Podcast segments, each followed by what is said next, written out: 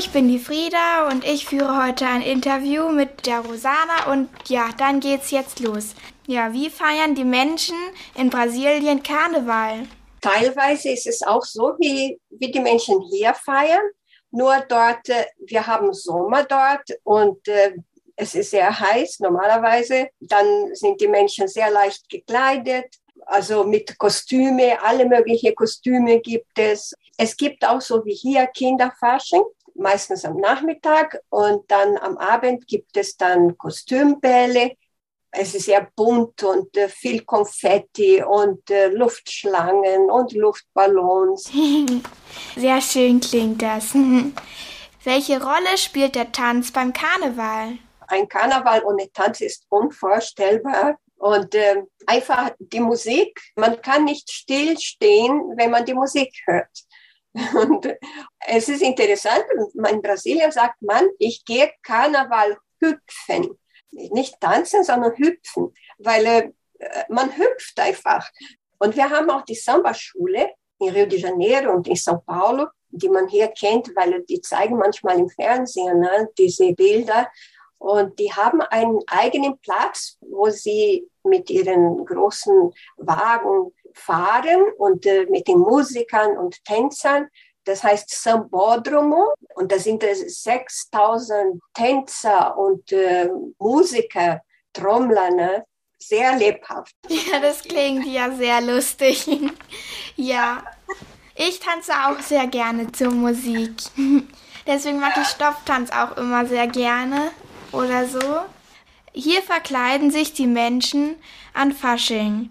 Machen das die Menschen in Brasilien auch? Ja, diese Tradition gibt es auch dort, weil die Karnevaltradition kommt ja aus Europa. Die Portugiesen, die haben Brasilien kolonisiert und dann haben sie ihre Traditionen gebracht und sie haben einen Brauch gebracht. Entrudo hieß das und die haben sich mit Mehl, Wasser und Eier beworfen, geworfen. Also, und so war es am Anfang. Aber man verkleidet sich, also alles, was man sich vorstellen kann, auch als Teufel, als Tiere, auch sehr gerne. Ja, gut.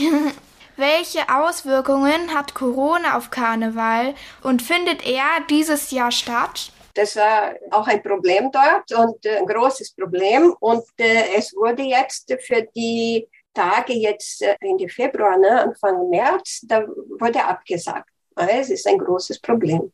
Ja, das verstehe ich. Also dieses Corona geht jedem auf die Nerven einfach.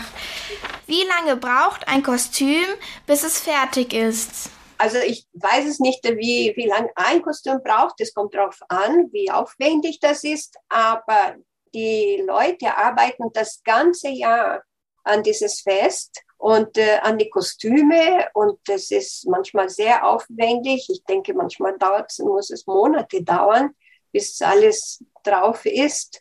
Es ist wirklich eine sehr aufwendige Arbeit. Ich mache meine Kostüme auch immer selber. Und letztes Mal bin ich auch als Süßigkeitenautomat gegangen. Und das hat dann auch wirklich funktioniert. Ich habe mich in einen Pappkarton gepackt und dann konnte man irgendwo irgendwie jetzt einfach sagen, ich hätte gern ein Kaugummi. Und dann konnte ich da irgendwie so mit meiner Hand so ein Kaugummi so hinmachen, auf so einem Beutel an meiner Seite. Tolle, super Idee, Wahnsinn. dann, das ist auch nochmal zum Thema Kostüm. Also wie viel wiegt so ein Kostüm? Ha, darüber habe ich noch nie nachgedacht. es kann manchmal schwer sein, ne? je nachdem ach, ich weiß nicht, vielleicht zehn Kilo oder mehr, ich weiß es nicht. Diese Frauen, die mit den großen Kleidern, wo man manchmal so sieht, ich weiß nicht, ob sie wirklich schwer sind, weil die haben 90 Minuten und das sind 700 Meter, die die Schule hat, ne, Platz zum Gehen.